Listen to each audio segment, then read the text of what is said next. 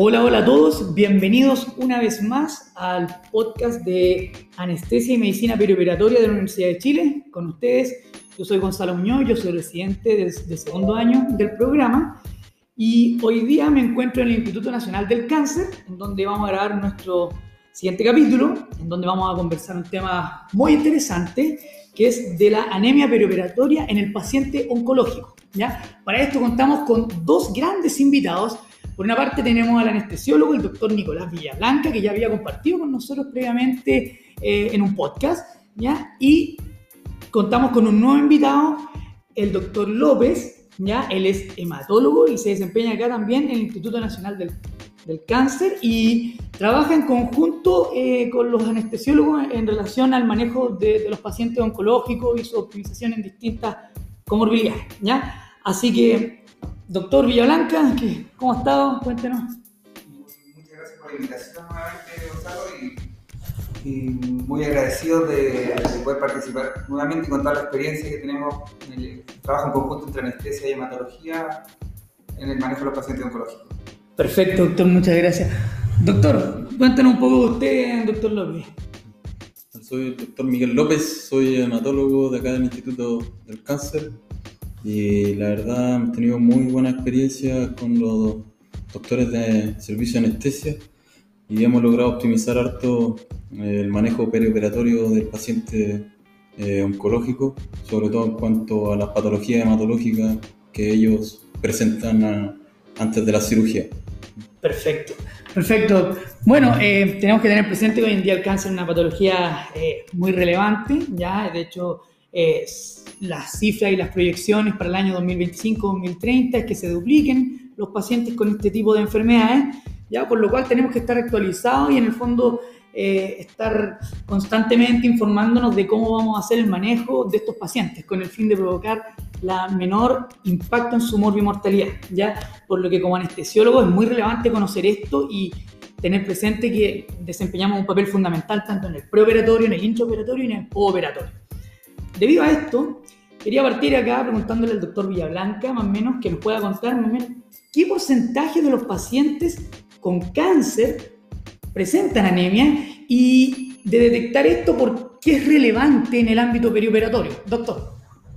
Bueno, la anemia es una condición que acompaña muy frecuentemente a los pacientes oncológicos y específicamente los pacientes oncológicos quirúrgicos, los reportes van entre un 30 y un 60%, bien variable, pero es bien importante. Esta anemia es multifactorial, o sea, muchas causas pueden provocarla, desde el mismo cáncer, complicaciones del, tumor, producto del tratamiento. Por lo tanto, es importante, si la encontramos, enfocar su estudio.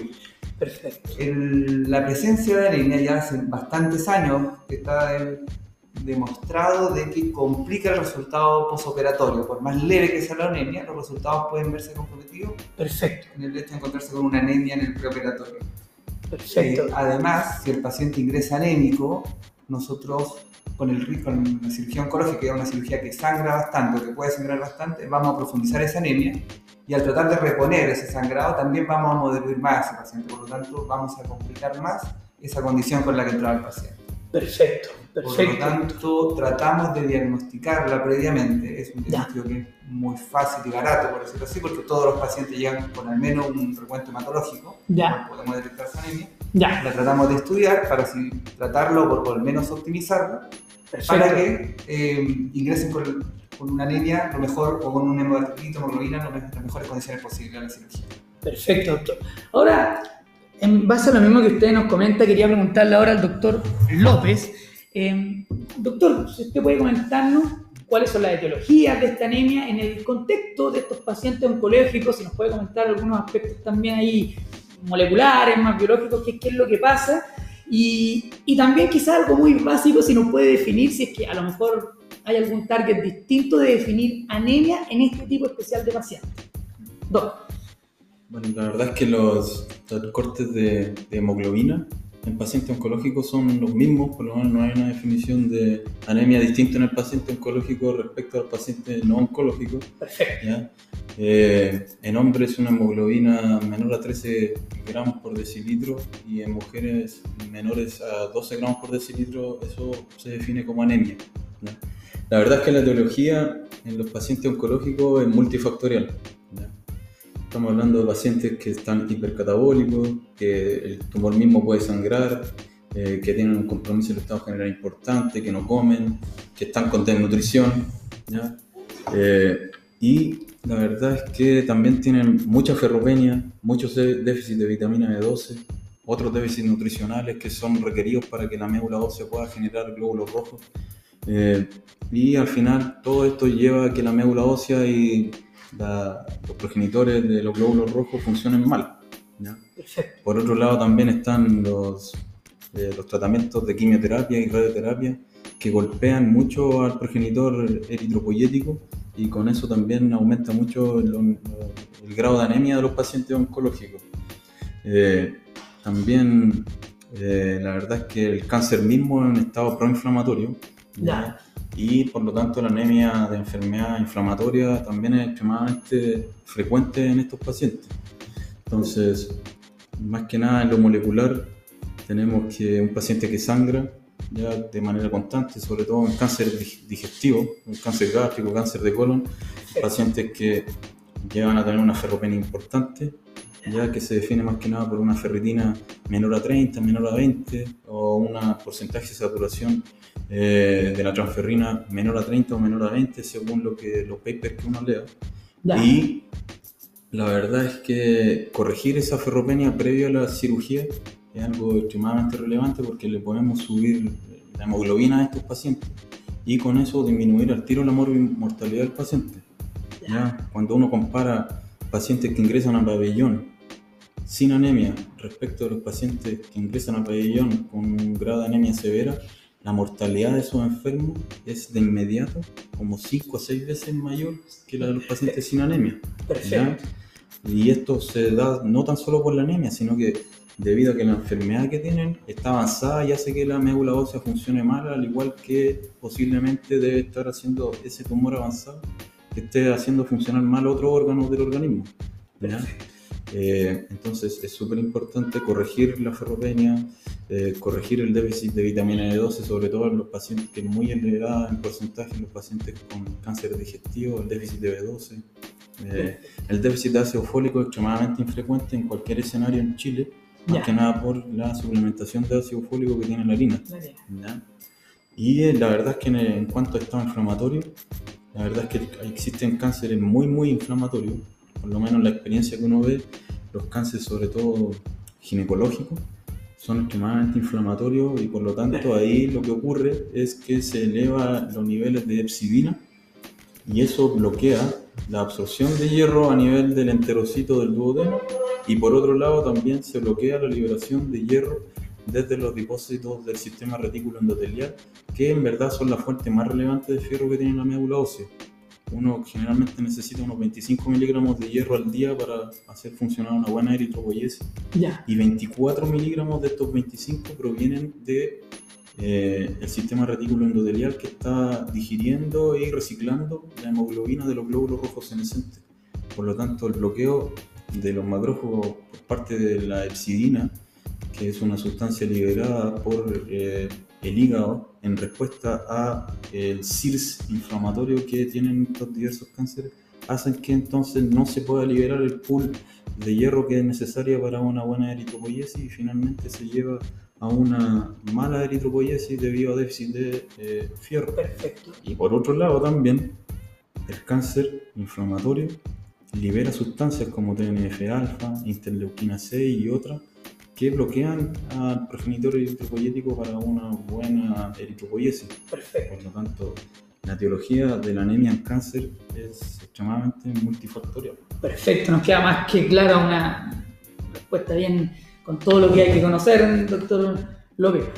Ahora, doctor Villablanca, en relación a aquí en el cáncer, por lo menos usted como el equipo de anestesia, cuénteme un poco, conociendo esta información que nos comenta el doctor López, eh, lo extremadamente importante que enfatiza los dos, que es la anemia, eh, en el caso de los pacientes oncológicos, eh, ¿qué- es lo- ¿cuál es la aproximación que tiene el equipo de anestesia cuando enfrentan a estos pacientes? ¿Ya? ¿Existe algún plazo que ustedes imponen? ¿Se trata de lograr algún tipo de, meta a nivel de, de hemoglobina, hematocrito? Cuéntanos un poco de eso. suerte de poder evaluar de alguna manera todos los pacientes que van a cirugía, al menos revisar fichas, hacer un análisis de eso previamente. Y con eso todos los pacientes logramos detectar si es que tienen algún grado de anemia o no.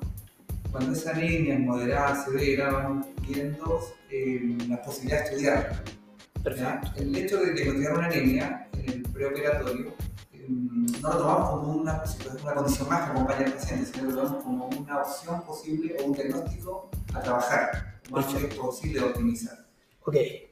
Cuando detectamos esa anemia, tratamos de buscar las causas, distintas, distintas cosas que, que conversó Miguel, en el cual lo más común que encontramos son las anemias ferropénicas Perfecto. Se hacen estudios de cinética del hierro, medimos algunos niveles de vitamina B12, de folato, y de acuerdo a eso, si es que tenemos también el tiempo para poder realizarlo, porque muchos de estos pacientes, por la condición de tiempo-sensibilidad de su cirugía, necesitan ser resueltos más o menos rápido, se conversa con el equipo contamos con plazos para poder optimizar a estos pacientes o tenemos que entrar con un paciente anémico sabiendo que se va a complicar más porque el tumor tiene muchas posibilidades de avanzar en ese tiempo. Perfecto. Entonces los plazos, si es que logramos tratar a esos pacientes, va a depender de con qué tenemos para tratarlos también. Ya. A qué diagnóstico nos encontramos, con qué fármacos o elementos encontramos para tratarlos. Claro. Y, pero lo más importante es el pronóstico oncológico de este ¿Cuándo tiene que ser sometido a la cirugía? Doc, y en base a eso mismo, y aquí lo bueno contamos con ustedes dos como especialistas, ¿hasta qué punto llega el equipo de anestesia y en qué punto también eh, viene la evaluación, digamos, del hematólogo y en el fondo que el manejo pase netamente a hematología o, esto va en conjunto, las dos ramas? Explíquenos un poco cómo es y en relación a lo mismo que me comenta la anemia ferropénica, ¿con qué, qué disponemos acá y cómo sería el tratamiento? bueno, como te decía, encontramos una línea, conversamos con el equipo quirúrgico, vemos si es que es posible estudiar y tratarla, por lo menos utilizarla. Si así, le hacemos este estudio inicial. Perfecto. La cinética del y los niveles de, vitamina B12 y Ya. Si es que encontramos una anemia ferropénica que es susceptible al tratamiento, la sometemos al tratamiento, ya. con hierrosacarosa, la que en ese momento no lo tenemos, pero y de ser posible lo tratamos por los 10, 15 días que, requiere ese tratamiento, porque eso es lo más común que, logramos hacer. Ya. Con eso buscamos que nos aumente uno o dos puntos la hemoglobina. Ya, perfecto. Ese es el plazo que más o menos nos damos. No. En caso que no responda, como tenemos una comunicación más o menos rápida, vemos si se nos pasó algo o se lo derivamos a hematología. Perfecto. Ahora, doctor López, eso mismo que ahora, ¿cómo usted, por ejemplo, en el caso de estos pacientes continúa, digamos, de no responder? ¿Qué, alternativas tenemos? Eh, ¿O usted busca el resto de otras causas multifactoriales y también aplica, digamos, los distintos tratamientos, vitamina B12, B9 o, eritropoyetina? Me gustaría saber eso. Y en relación a lo que dice el doctor, ¿es Venofer lo más recomendado, es lo más rápido si estuviéramos en un mundo ideal? ¿Qué es lo que deberíamos ocupar? ¿Qué es lo que dice la evidencia hoy en día? Que usted nos puede explicar es que como este hospital eh, tiene una gran cantidad de cánceres digestivos, que son los que en verdad en su mayoría tienen una ferropenia, eh, lo que ahí se recomienda a nivel internacional, sobre todo en cánceres digestivos, que uno tiene que operarlo lo antes posible para evitar, evitar la irresecabilidad. Eh, lo ideal sería tratarlos con ferro ¿ya? Perfecto. El hierro oral no es una opción, dado que no podemos esperar mucho tiempo. Eh, uno a través de pastillas de hierro, ya sea sulfato ferroso, ferronín, confer u otra, la verdad es que uno eh, logra aportar muy poco hierro día a día. Ya. Muy poco. De hecho, cuando uno hace los cálculos de déficit de hierro en los pacientes que ya están con una anemia ferropénica, los cálculos de déficit de hierro son de alrededor de 1 a 1,5 gramos de hierro corporal total. Ya. Uno puede colocarle alrededor de 100 miligramos de hierro elemental al día al enfermo, por lo tanto uno necesitaría por lo menos un mes o dos meses para poder eh, tratar la ferropenia de esos enfermos y generalmente esos son tiempos que en cáncer digestivo uno no dispone. Perfecto. Aparte que como está la epsidina que bloquea la absorción de hierro a nivel del enterocito, al bloquear la epsidina la ferroportina, eh, la verdad es que no es una opción en, en ese escenario. Ahí lo que uno utiliza es hierro endovenoso.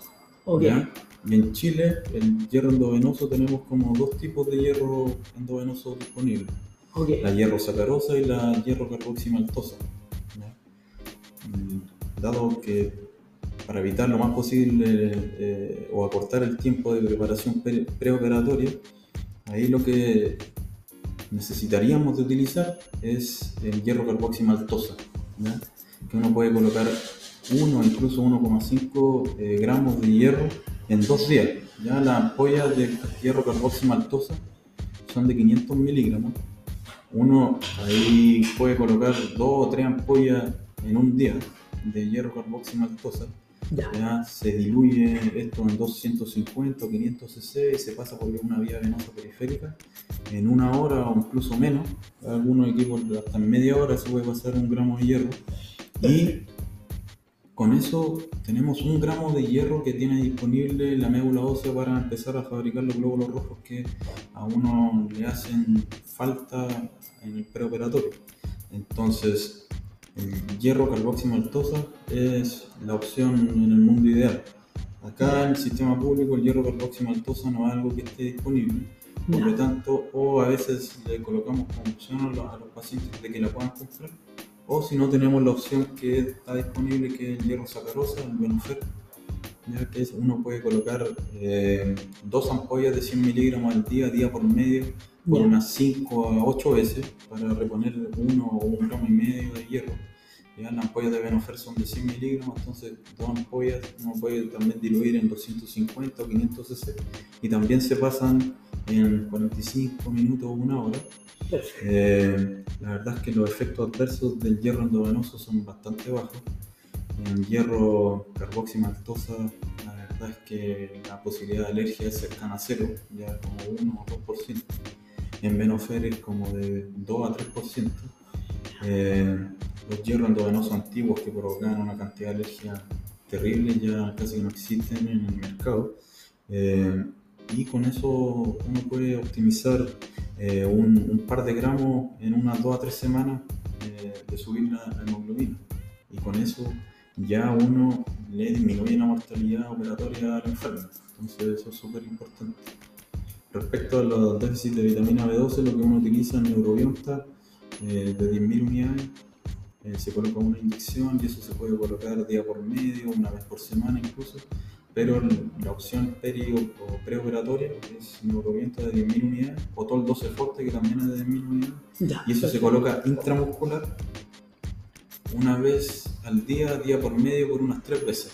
Y con eso, si es que el, el paciente solamente tuviese un déficit de vitamina B12, también aumentaría en 2 o 3 gramos en 2 a 3 semanas la- gramos de hemoglobina. Perfecto. ¿ya? Perfecto. Y el ácido fólico, en verdad, uno siempre lo coloca en pacientes que están con anemia, más que por el déficit que es casi inexistente en Chile, eh, para apoyar un poco a la eritropoiesis, el ácido fólico es una sustancia que permite la división, o sea, la, la duplicación del DNA de los progenitores eritropoyéticos, y para evitar que haya algún tipo de déficit, eh, uno le da ácido fólico eh, 1 a 5 miligramos al día hasta la cirugía, para que la eritropoiesis pueda aumentar lo más posible preoperatoriamente. ¿no? Perfecto. Perfecto. Ahora, en relación ahí a, lo, a la, esta misma, la, la eritro- ¿hay un papel de la eritropoyetina aquí o, o no Sí. se ocupa? O, o hay algún caso que usted particularmente seleccione y lo ocupe en el paciente oncológico, estamos hablando? Bueno, ahí siempre el miedo de ocupar un factor de crecimiento en el paciente oncológico es estimular a las células tumorales a crecimiento. Ya. ¿ya? La verdad es que mm, hasta hace algunos años, los 10, 15 años, está completamente bloqueada la utilización de estimuladores de tipo eritropoyetina, análogos de la eritropoyetina, Ya. en, en pacientes oncológicos. Pero la verdad es que empezaron a salir varios artículos y ahora las guías europeas de la ESMO Perfecto. permiten la utilización de la eritropoyetina solamente en pacientes en los cuales están sometidos a quimioterapia Ya. y a pesar de la corrección del déficit de hierro, del déficit de vitamina B12 y de la corrección del déficit de folato, no llegan a los niveles de hemoglobina eh, que la ESMO impone como en 12 gramos por decilitro. ¿ya? Son Perfecto. pacientes que están en quimioterapia y que uno les repone el hierro, la vitamina B12 y fólico y no llegan a 12 gramos por decilitro o tienen incluso menos de 10, que es ahí el escenario ideal para utilizar eritropoyetina. En esos enfermos se puede utilizar eritropoyetina, la que nosotros tenemos disponible en la, en la eritropoyetina recombinante de vida media corta. Eh, y esa la utilizamos a una dosis de 450 unidades por kilo a la semana. Ya. Y con eso uno logra que en dos semanas a un mes aumente eh, los, los gramos de hemoglobina en uno o dos gramos. ¿ya? Ya. Perfecto. O sea, si, es- no aumenta en eso, en pacientes en quimioterapia, Perfecto. ¿ya? Eh, uno puede aumentar la dosis hasta 60.000 o 80.000 unidades de eritropoyetina a la semana. Pero la verdad es que en otros escenarios no está recomendado más que nada por el riesgo de que como la eritropoyetina es un factor de crecimiento, puede hacer que las células tumorales crezcan más de lo habitual y eh, que ha sido el miedo desde que se descubrió la eritropoyetina recombinante y se utiliza. Perfecto. Nos queda bien claro toda la alternativa y lo que se dispone. Ahora, pensando en que independiente de todos estos eh, tratamientos, tienen eh, los plazos, digamos, si bien no son tan largos, pero tampoco son inmediatos, o sea, son una a dos semanas, y considerando que el cáncer es una patología, entre comillas, tiempo dependiente, sabemos que puede eh, el paciente puede complicarse por el mismo cáncer, complicaciones mecánicas o hacer metástasis, digamos, lo que finalmente incide sobre su pronóstico. Entonces la pregunta, y lo que uno piensa es, eh, ¿y qué pasa con la transfusión de glóbulos rojos en el fondo? O sea, eh, ¿se podría utilizar? ¿Es preferible? ¿Hay alguna ventaja o son solo desventajas? ¿Cuál es la información que disponemos hoy en día? Que nos pueda usted comentar. Ya. Bueno, ahí la verdad es que hay que colocar en equilibrio lo que es la mortalidad preoperatoria por la misma anemia y también las desventajas de la utilización de la transfusión de glóbulos rojos. ¿ya? La transfusión de glóbulos rojos no es inocua, ya es un trasplante halogénico de tejida media, o sea, de vida media definida. Perfecto. Y el trasplante halogénico puede ser rechazado o puede provocar rechazo hacia el receptor de, este- de esta transfusión. ¿Ya? Incluso se han visto eh, reacciones tipo injerto contra Westbeck clásico en pacientes que reciben transfusión de glóbulos rojos. Perfecto. Cada vez menos por lo que es el procesamiento y el auge de toda la, la- la medicina basada en evidencia de los bancos de sangre y los procesamientos pre, intra, eh, transfusionales. Y la verdad es que uno tiene que llegar a un equilibrio. O sea, uno no puede meter a un paciente con hemoglobina de 7, ya que, lleva- que tiene un cáncer gástrico, que lleva un mes esperando, que el tumor posiblemente está sangrando y a pesar de la corrección de los déficits de fierro, de vitamina B2 y fólico, eh, el paciente por el mismo sangrado del tumor y sigue en hemoglobina 7, uno la verdad es que está obligado ahí solamente a transfundir y para no seguir perdiendo tiempo. ¿ya? Perfecto. Eh, Entonces ese sería como el, el- una, una cosa límite, ¿ya? Uno de los, de los límites hacia un lado, ¿ya? Por el otro lado, eh, también hay que pensar que eh, uno no pesquisa mucho todo lo que son las reacciones transfusionales o las mira en verdad como a menos, pero la verdad es que se ha visto que los pacientes que se, en patología oncológica, los pacientes que se transfunden eh, respecto de los que no se transfunden mueren más. Absolutamente demostrado, sobre todo en cáncer ginecológico, cáncer de colon, que los pacientes que se transfunden eh, mueren más que los pacientes que no se transfunden. Y la verdad es que se empezó a estudiar la razón del por qué ocurría esto y ahí llegamos a un concepto bien teórico aún, que es el concepto que se llama TRIM en inglés. Perfecto.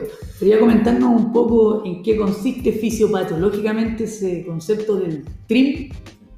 Bueno, TRIM es esto, la inmunomodulación relacionada a la transfusión. Eh, la verdad es que cuando uno transfunde a un enfermo, por más que intente leucodepletar eh, de leucocitos a esa bolsa de sangre, siempre van a pasar leucocitos del, del donante hacia el receptor.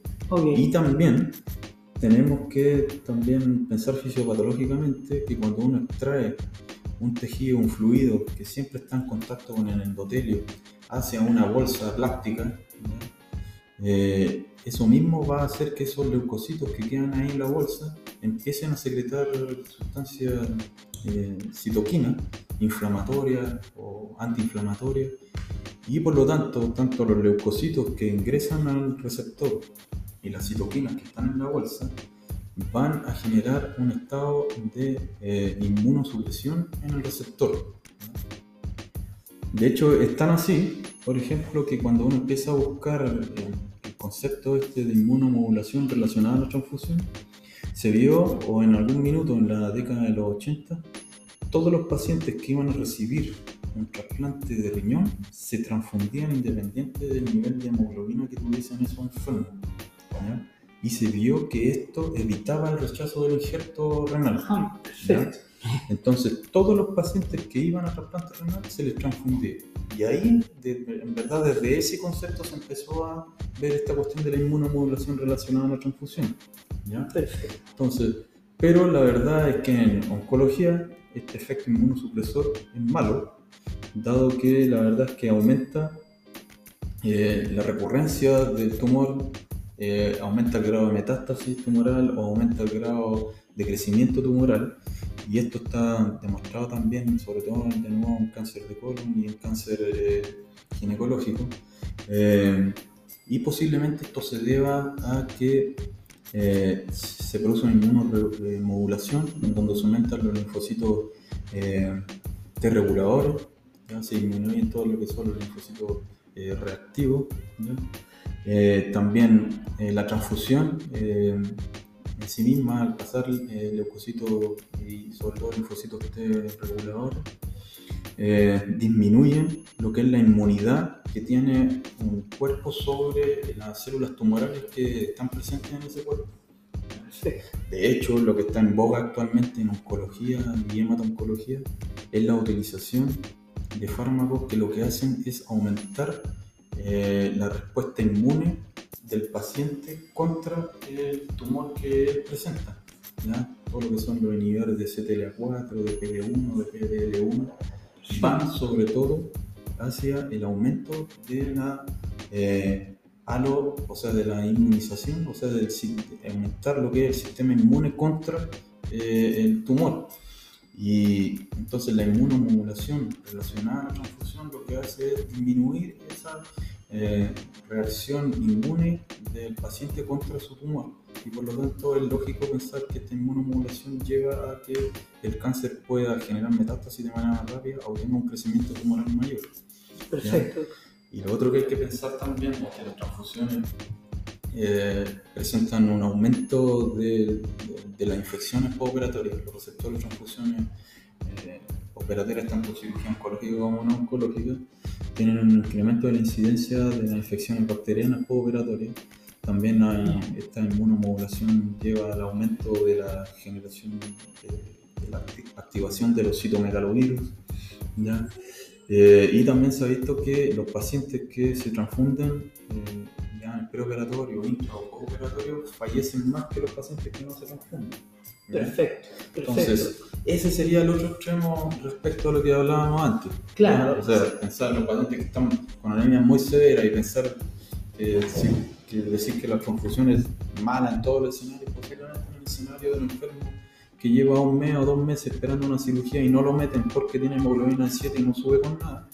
La verdad es que Ahí hay que lograr un, equilibrio y ese equilibrio solamente lo va a dar posiblemente la experiencia del centro en el cual se están tratando esos enfermos. Perfecto, perfecto.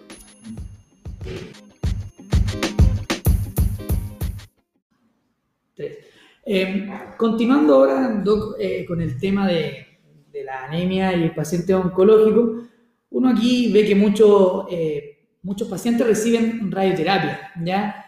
Entonces la pregunta viene a si es común ver las transfusiones de glóbulos rojos en estos pacientes y si tiene algún sustento. La verdad es que el sustento eh, en medicina basada en la evidencia es bastante bajo. Es un concepto teórico que viene porque la radioterapia funciona en base a dos cosas. Uno es que la radioterapia daña el DNA de las células tumorales, por lo tanto provoca apoptosis de células tumorales únicamente basado en el daño que genera directamente los electrones, los protones, lo que sea que le tienen los radioterapeutas al DNA del cáncer que están destruyendo. Y la otra es que eh, se generan radicales libres. La, radioterapia genera radicales libres alrededor del DNA y esos radicales libres van a destruir el DNA y por lo tanto provocar la apoptosis. Y estos radicales libres de oxígeno eh, dependen del oxígeno que tenga la célula en ese momento.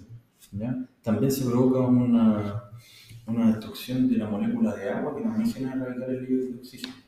Entonces, suponiendo eso, en los años 70, 80, estaba en boga transfundir a los pacientes que tenían mucha anemia para aumentar la cantidad de oxígeno en las células tumorales y así la radioterapia aumentar la cantidad de radicales libres de oxígeno para que fueran a destruir el DNA y destruir el cáncer.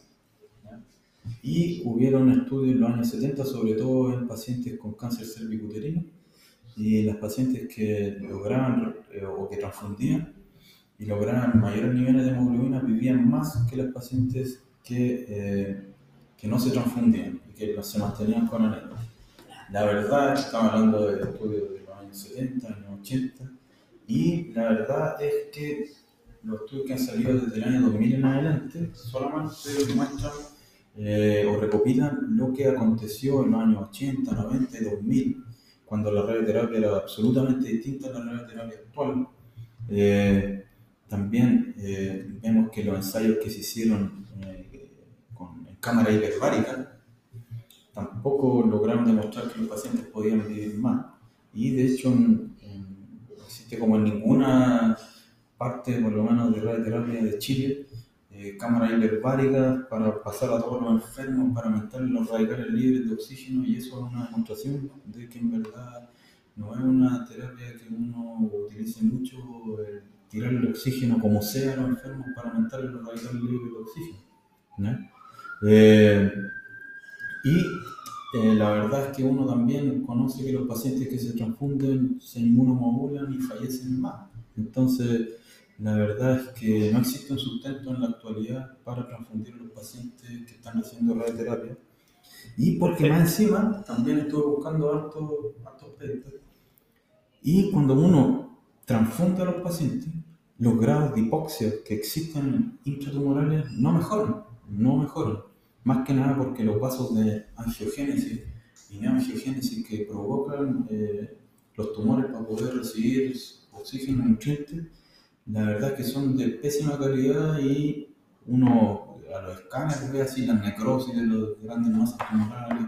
Entonces, pensar que transfundiendo uno va a aumentar el nivel de oxígeno a nivel del tejido canceroso también es erróneo. Entonces, en verdad, fisiopatológicamente y los estudios no eh, dan cuenta de ningún beneficio de transfundir a los enfermos y ya vimos que lo comentamos de que los pacientes que se transfunden se mueren más. Incluso hay estudios en cáncer cervicuterino, que es donde más se utiliza esto, y tienen los pacientes que se transfundían fallecían más o progresaban más rápido. Perfecto. No, no Perfecto. Ahora voy a volver un poco a lo mismo, al tema anterior, y pensando en que nosotros como usted sabe, como anestesista, a veces en el intraoperatorio nos tenemos que enfrentar a sangrados agudos, de este tipo de pacientes ya sea por, por el mismo tumor o ya sea a veces por eh, eh, la misma cirugía, se complica, digamos, y el paciente presenta estas hemorragias. En relación a eso, también eh, desde el punto de vista de la anestesia perioperatoria salió que hay estrategias restrictivas y estrategias más liberales. Y, está muy en boga hoy en día y te parece que está en discusión que al parecer el target de transfusión en los pacientes oncológicos debiese ser eh, más bajo en el fondo. Nosotros con hemoglobina 8, quizás 9, transfundir. pareciese que los pacientes se mueren menos. Entonces, ¿qué nos podría comentar usted en relación a eso? ¿Qué, es lo que ha visto usted? Digamos, ¿qué, ¿qué, está diciendo la evidencia? Porque es un tema que está en debate. Doctor.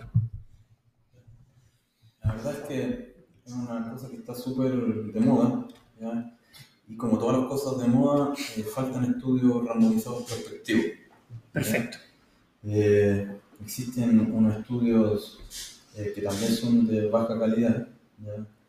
Por ejemplo, hay varios en donde empiezan el reclutamiento alrededor de 2.000, 2.500 enfermos y terminan dando resultados respecto de 200 enfermos. Ah, okay. Hablando de que se sacan por alguna razón de los estudios.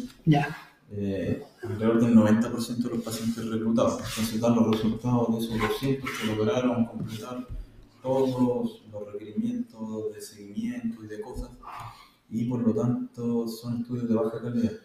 Sin embargo, eh, esos estudios, que son los que se han publicado ahora último, muestran que los pacientes que se transfunden con niveles de hemoglobina mayor, o sea, cuando se comparan enfermos que se transfunden en cirugía oncológica menor a 7 versus pacientes que se transfunden con hemoglobina menor a 9, se ve que existe un grado de eh, menor mortalidad en los pacientes que se transfunden con hemoglobina menor a 9. ¿ya? Y también hay que pensar que existen muchos factores confundentes en, en, esta, en estos estudios, porque los pacientes que están más anémicos también son pacientes que tienen una correlación, o sea, el grado de anemia tiene una correlación con etapa de la enfermedad, con mayores adenopatías de la enfermedad, con mayor tamaño tumoral. Por lo tanto, estamos hablando que son pacientes que tienen un cáncer que es de peor pronóstico que los pacientes que tienen menos anemia. Entonces, eh, esos factores confundentes es extremadamente difícil sacarlos porque existe una proporcionalidad entre el grado de anemia y el grado de avance tumoral. Entonces, también eh, sacar eh, estos factores confundentes difíciles en los ensayos clínicos. Sin embargo, eh, sobre todo estudios europeos han mostrado que los pacientes que se transfunden con estrategias liberales están viviendo más que los pacientes que se transfunden con hemoglobina menor a 7, más restrictiva. Entonces, la verdad es que hacen falta más ensayos. tienen que ser de excelente calidad, por lo cual es difícil eh, en el nivel de la medicina basada en la evidencia actual, donde cualquier cosa te saca del reclutamiento. Entonces, hay que esperar más estudios, ¿ya? Y también pensar en el otro lado de la balanza, que es la inmunomodulación y la inmunosupresión secundaria a la transfusión que puede generar que los tumores progresen más rápido. No da resultado a un mes, dos meses de mortalidad, sino que darlo a lo que importa, que se un año, dos años, que sería como algo relevante. Perfecto. Gracias, doctor. Doctor Villablanca, em, ahora, pensando que nosotros desde el punto de vista anestésico nos toca las hemorragias agudas en el intraoperatorio, en los pacientes oncológicos, las cuales pueden también tener múltiples causas, desde el mismo cáncer o por parte como complicación de la propia cirugía. Eh, y también pensando que estos pacientes pueden estar a veces eh, muy coagulópatas, eh, lo cual puede llevarlo a un sangrado. ¿Cómo usted enfrenta cuando se encuentra en pabellón el sangrado activo? ¿Qué target usa para transfundir o no transfundir a estos pacientes? Considerando que hoy sabemos que hay estrategias tanto restrictivas como hay algunas estrategias nuevas que hablan de estrategias liberales. ¿Qué es lo que está usando usted? ¿Qué, es, ¿Qué, es lo que hace la práctica, doctor? Eh, los pacientes con cáncer que se someten a cirugía, la cirugía oncológica de por sí es una cirugía extensa que reseca uno o varios segmentos de un tamaño importante, por lo tanto el riesgo de sangrado es importante ya por el solo hecho de la resección que hay que hacer. Perfecto. Si uno considera además que estos tumores necesitaron nutrirse para poder crecer esos tamaños, que tuvieron que mandar distintas señales para poder vascularizarse, se fue formando una neovascularización típica y atípica. Incluso hay unos vasos que se llaman mímica vascular, Ya. que son, ni siquiera se, se alcanzan a ser vasos, son las mismas células tumorales que van generando una especie de canales por donde corre la sangre para poder nutrirla, sin paredes endoteliales. Entonces, tenemos todas esas condiciones de vasos normales, vasos en formación y mímica vascular, que hace que al momento de resecar esto sea un sangrado difícil de contener. Ya no el fácil para el cirujano poder cauterizar o ligar ciertos vasos, sino que hay distintos tejidos que están sangrando que no son de fácil control y que no responden a los mecanismos habituales, fisiológicos, y cómo responde un- organismo a la hemorragia. Perfecto. Además, si a eso le sumamos que un paciente oncológico que ya viene con algunas comorbilidades, que ya viene anémico, no va a lograr responder muy bien a ese, a ese insulto. Perfecto. Por lo tanto, eh, la reanimación tiene que ser bien consciente de eso. Ok. O sea, llegamos con un paciente anémico que va a sangrar y en Perfecto. el cual el gran problema es que la única terapia que tenemos es la transfusión sanguínea, que ya sabemos lo dañina que es, por mecanismos directos e indirectos de la transfusión de un glóbulo rojo en un paciente oncológico. Porque nos podemos jugar su pronóstico también con eso. Claro. Entonces tenemos esos dos males. Un mal que la anemia de por sí es mala, que sabemos que se va a complicar en la cirugía, Claro. y tenemos otro mal que es la transfusión, en sí que por sí también es mala. Perfecto. Eso es lo que cuesta consensuar en qué vamos a hacer en la cirugía con eso, cuando nos enfrentemos a esa situación. Perfecto. Ahora, en relación, como le, comentaba, estos targets, que hoy en día incluso hay, algunos trabajos que han mostrado que al parecer nosotros debiésemos trabajar con targets, eh, digamos, menores, en el fondo, pacientes habitualmente hemoglobinas bajo 7 y, y que nosotros evidenciemos deterioros de la perfusión clínica, nosotros indicamos alguna transfusión. Pero en los pacientes oncológicos parece que esto hay que subirlo, o sea, con hemoglobina 8, 9, al parecer tuviese menos mortalidad. Algo eh, nos va a comentar también el, el doctor López, pero ¿qué, qué nos puede decir usted de esto desde el punto de vista de la anestesia? Hay estudios en oncología, en radioterapia, incluso en cirugía oncológica, un estudio brasileño de no hace mucho tiempo, en los cuales ellos suben un poco el target. Perfecto. Pero son estudios medio observacionales, con poblaciones muy seleccionadas, que no, no responden muy bien a la realidad de la fisiología de los pacientes a los que le está ocurriendo el sangrado activo. Perfecto. ¿A qué me refiero con esto? De que cada organismo responde, y eso lo sabemos, de una manera muy específica y, eh, e individualmente a la hemorragia.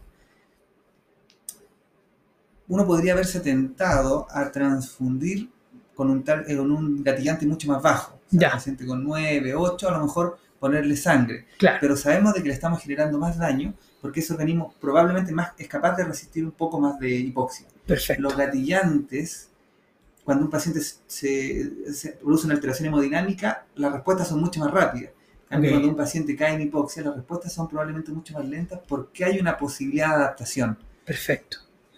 Perfecto. Lo que nosotros, o lo que tratamos de hacer, es tratar de hacer un monitoreo más funcional de cómo está la hipoxia a nivel tisular. Ok. ¿ya? O sea, esperamos, el organismo tiene un 70, 60, 80 por ahí por ciento de reserva de oxígeno. Claro. La, la célula ocupa un 20 o un 30 por ciento. Claro. Esa célula, usando ese 20 o 30 por ciento, no cae en hipoxia. Le queda a la sangre un 70 por ciento de reserva para poder nutrir a esa célula en caso de que caiga en hipoxia. Perfecto. Cuando esa célula cae en hipoxia, empieza su mecanismo anaeróbico, Anaerobio. aumenta el lactato, el- la saturación venosa central, los típicos parámetros a los cuales nos guiamos, Claro. pareciera que no es tan dañino esperar a llegar hacia el límite de esa disoxia que transfundirlos antes. O Perfecto. sea, todos estos estudios que nos dicen que quizás tenemos que ponerle sangre antes a los pacientes, en realidad es sumarle más morbilidad sin estar seguros si ese paciente había caído en una disoxia o no. Claro. Perfecto.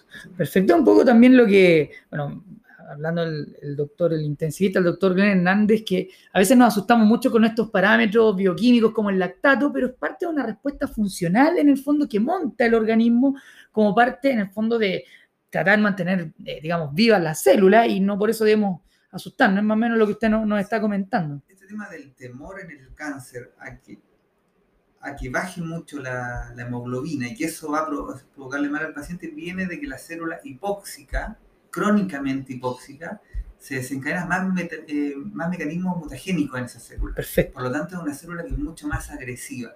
Pero eso es una célula sometida a una hipoxia crónica. Ok. Una un- o una paciente que está sometida a una hipoxia aguda por un choque hemorrágico o por una hemorragia en una cirugía, probablemente no alcanza a desencadenar cambios nucleares Ah, ok. que permitan mutar y ser una célula más agresiva Ya. al riesgo que la estamos sometiendo, que al riesgo que la vamos a someter sí o sí si le metemos un glóbulo rojo que no estaba bien indicado. Por Perfecto. eso preferimos hacer, en vez de parámetros estáticos, que sería una hemoglobina de 7, de 8, de 9, es elegir un monitoreo funcional. Perfecto. Nos queda muy claro, Doc. Doc, y de los pacientes que a usted le toca ver los, digamos, los cáncer, cu- ¿cuáles son los que uno tendería a pensar, qué tipo de cáncer, en el fondo, a sangrar más? ¿Qué, ¿En qué se fija usted, por ejemplo? ¿En cuáles le- o le ha tocado en el fondo y que dice, este va a sangrar harto? ¿Qué, no, qué cosas, digamos, anatómicas podemos fijarnos a veces? El- Generalmente los tumores retroperitoneales, cualquier tumor retroperitoneal, Perfecto. porque no se tiene muy claro el origen, si vienen del área muscular, qué tan irrigado puede estar y con toda esta Ok. Vasos de formación, de neoformación o esta mímica vasculogénica, Perfecto. eh, con- de qué manera se fue nutriendo ese tumor. Ya. Nosotros tenemos un, desde que en esos tumores no entramos si no contamos con un pack hemostático, por ejemplo. Y estamos con todo preparado para manejar un- un- una transfusión masiva en un paciente que va por un tumor retroperitoneal. Perfecto. ¿ya? Los pacientes de un LALA, por ejemplo, de una linfadenectomía lumbar aórtica, post quimioterapia de un cáncer de testículo, también son pacientes que le ponemos mucho ojo porque probablemente eh, tengan mucha vascularización y va a sangrar de manera importante. Los pacientes de alguna cirugía ortopédica mayor oncológica, Ok. hemipelectomía, algunas resecciones extensas, también son pacientes que nosotros los tratamos de preparar siempre y cuando podamos por, por el, el pronóstico oncológico de, de tiempo. Y si de no ser así, nos preparamos con todo para una transfusión masiva, sabiendo lo dañino que puede ser. Pero sabemos también que más dañina es la hipoxia en ese paciente si es que Claro. llega a progresar mucho. Perfecto. Muchas gracias, doctor Villablanca.